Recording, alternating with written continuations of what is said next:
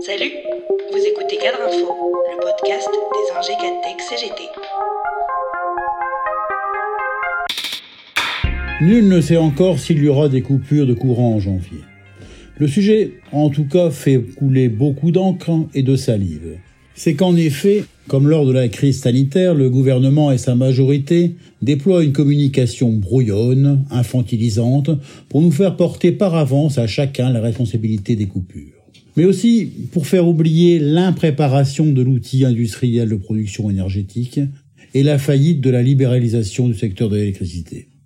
En revanche, il y a gros à parier qu'il y aura en janvier des grèves, des manifestations, des mobilisations sociales contre la réforme des retraites.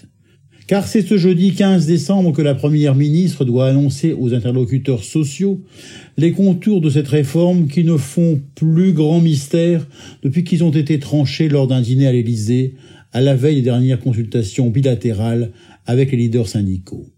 Dîner au cours duquel tout le monde était d'accord sur 65 ans, aurait rapporté à la presse un participant du repas qui réunissait Emmanuel Macron, Elisabeth Borne, plusieurs ministres et des élus de la majorité.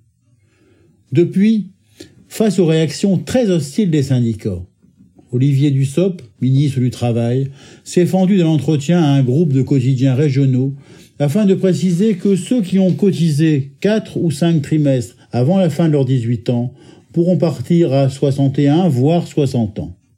Le gouvernement tente donc encore de désamorcer le conflit qu'il s'apprête pourtant à faire éclater. Car les syndicats sont en rogne. Ils ont encore été promenés lors de cette consultation.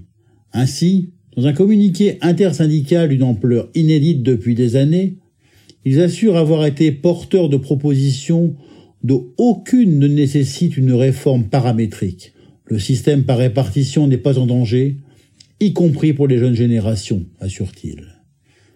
Il est très rare que les syndicats fassent tous le même constat et répètent que c'est inadmissible, fait remarquer au JDD Philippe Martinez. Cette unité devrait faire réfléchir le gouvernement, selon le secrétaire général de la CGT, qui fustige une obsession dogmatique d'Emmanuel Macron, qui veut prouver qu'il tient bon sur une réforme emblématique. La messe est dite.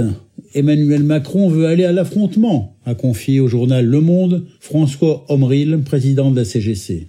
Tandis que Cyril Chabagnier renchérit pour la CFTC, ils ont l'air fermés sur le recul de l'âge de départ. Et les syndicats de prévenir.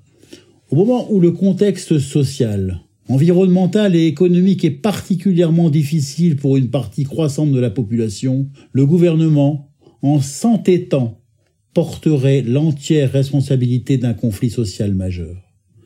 Les organisations syndicales, qui tiennent un front solide contre cette réforme paramétrique depuis octobre, ont donc réaffirmé la semaine dernière leur détermination à construire ensemble les mobilisations, passant en particulier par une première date de mobilisation unitaire avec grève et manifestation en janvier si le gouvernement demeurait arc-bouté sur son projet.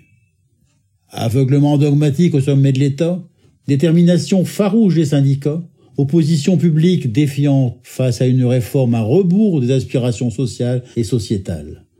Voilà les ingrédients d'une confrontation sociale qui s'annonce. Reste néanmoins pour les syndicats à expliquer afin de mobiliser les travailleurs et les travailleuses actifs et retraités de toutes les catégories et de tous les secteurs.